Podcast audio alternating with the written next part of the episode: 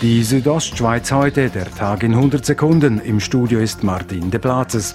Die Kantonspolizei Graubünden sieht in der Region Oberengadin-Bergell die Zusammenlegung von heute vier Polizeiposten auf einen in Sameden vor. Dass das Bergell keinen Polizeiposten mehr hat, sorgt bei Grossrat Maurizio Michael für Kritik. Sie sagen schon, dass sie da sind, oder? Er ist etwa mal wieder ein Auto, das kommt und wieder zurückgeht. Und die Distanz, die bleibt. Die Kantonspolizei Graubünden wollte auf Anfrage mit Verweis auf die politische Diskussion keine Stellung nehmen.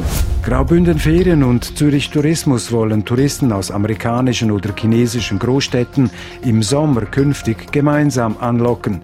Ziel sei es, dem Großstadtbewohner ein Gesamtnaturerlebnis anbieten zu können, bei dem er in der Stadt Zürich übernachtet und die Bündner Natur mit Tagesausflügen erlebt. Der Präsident von Zürich Tourismus, Guillermo Brentel, begründet. Ich sage halb ein bisschen scherzhaft, also der Megacities mehr Natur als Zürich vertreten gar nicht.